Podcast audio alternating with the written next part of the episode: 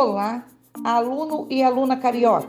Essas audioaulas foram gravadas com base no seu material didático carioca do primeiro semestre. Lembra do seu livro de capa azul? Então, é esse. Você sabia que as audioaulas e o material carioca são feitos por vários professores da rede? Escute até o final, você não vai se arrepender, vai ser muito legal. Se você tiver dúvidas, é só escutar novamente. Agora, se você fez uma atividade muito, muito interessante, mande para o nosso e-mail, compartilhe conosco materialcarioca@rioeduca.net. Seu trabalho poderá ser publicado e compartilhado nos materiais cariocas das próximas semanas. Toda semana você vai encontrar uma aula nova. Vamos lá, embarque nessa!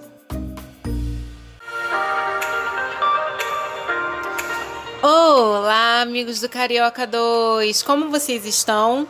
Espero que estejam bem, lembrando de usar a máscara, de lavar as mãos, de higienizar todas as compras antes de guardar e de ingerir bastante líquido.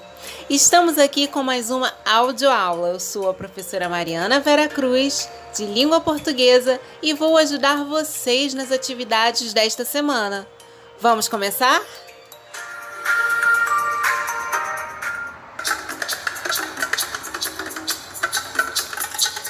E nesta semana nós começamos num embalo diferente, um pouquinho diferente.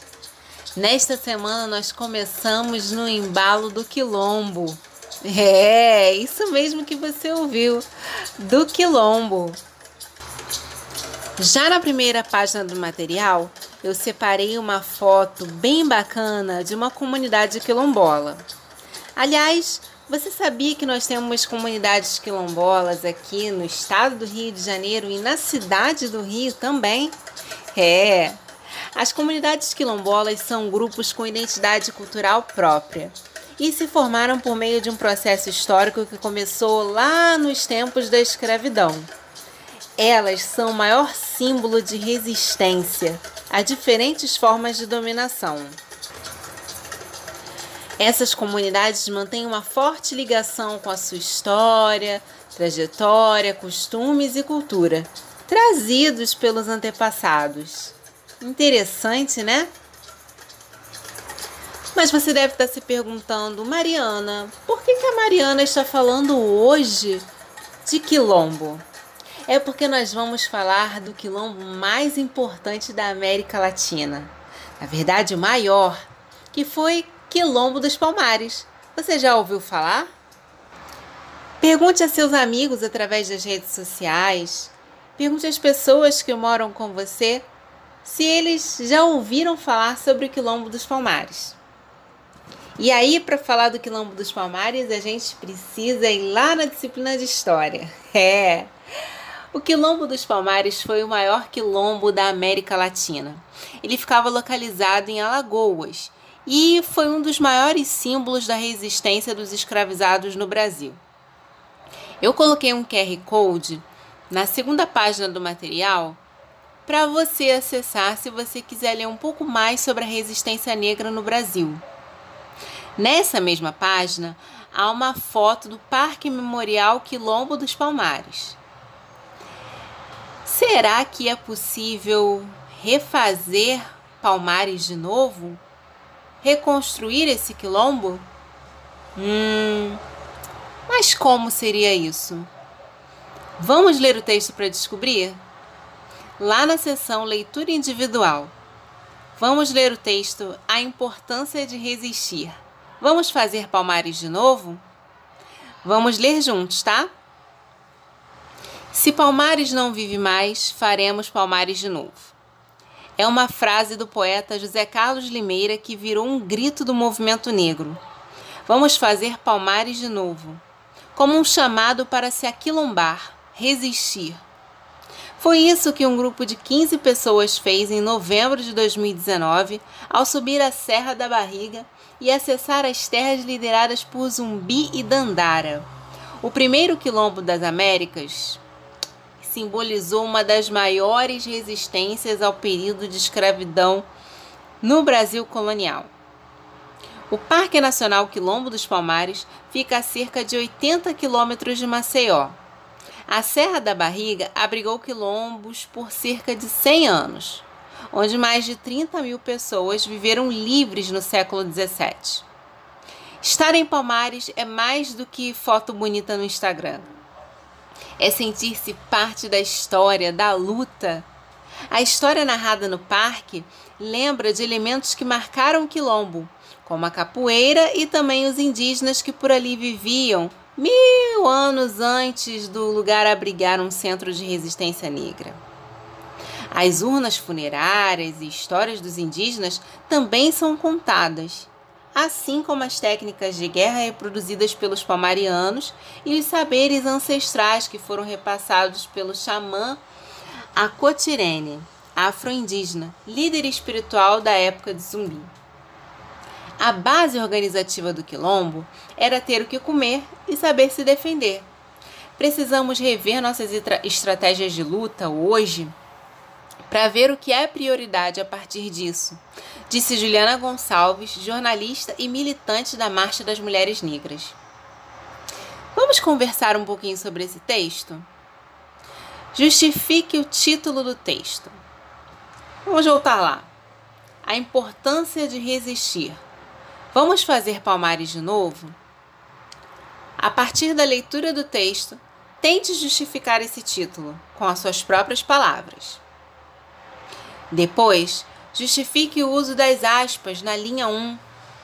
As aspas estão sendo utilizadas para destacar um termo, um termo estrangeiro, de repente, chamar atenção para um título ou para reproduzir a fala de alguém, marcar a fala de alguém, marcar uma citação. Leia novamente o trecho do texto para responder a essa questão. 3. A partir de suas leituras, responda: qual é o sentido do termo aquilombar? Na linha 3. 4. Antes dos negros escravizados, já havia moradores na região do parque. Quem eram esses moradores? Volte ao texto para responder. 5. Segundo a jornalista Juliana Gonçalves, qual era a base organizativa do quilombo? Para responder a essa questão, vou deixar uma dica. Releia o último parágrafo. 6. Por que as histórias indígenas também fazem parte do quilombo? E 7. Quem eram os líderes do quilombo dos Palmares? Você lembra que no texto foi citado Zumbi e também Dandara? Você sabe quem foi Dandara? Muito se fala em Zumbi dos Palmares, mas Dandara foi a esposa de Zumbi. Não, ela não foi só a esposa de Zumbi. Ela foi uma guerreira que defendeu o quilombo dos Palmares com unhas e dentes. O maior quilombo do período colonial brasileiro. Ela dominava técnicas de capoeira e lutava ao lado de homens e mulheres em muitas batalhas do quilombo. Não sabemos hoje se Dandara nasceu no Brasil ou no continente africano, mas se sabe que ela chegou ao quilombo dos Palmares bem menina. E lá, além de participar de lutas físicas, ajudava na elaboração de estratégias para a resistência do quilombo. Interessante, né? Ano passado, uma turma de Carioca 2 da Escola Municipal Nereu Sampaio fez um cartaz lindo retratando Dandara. Eu coloquei esse cartaz no material para vocês verem. Deem uma olhada como é lindo esse cartaz. Essa é a forma como a turma imaginou Dandara. E você? Como imagina Dandara, essa guerreira? Ilustre no seu caderno como é a Dandara da sua imaginação. Ilustre e compartilhe conosco. E zumbi? Como seria zumbi? Se puder, ilustre no seu caderno também e compartilhe conosco. Aliás, vamos descobrir um pouco mais sobre Zumbi e Dandara? Pesquise a vida dessas importantes personalidades da nossa história. Pesquise como viveram, quando morreram, tudo que puder.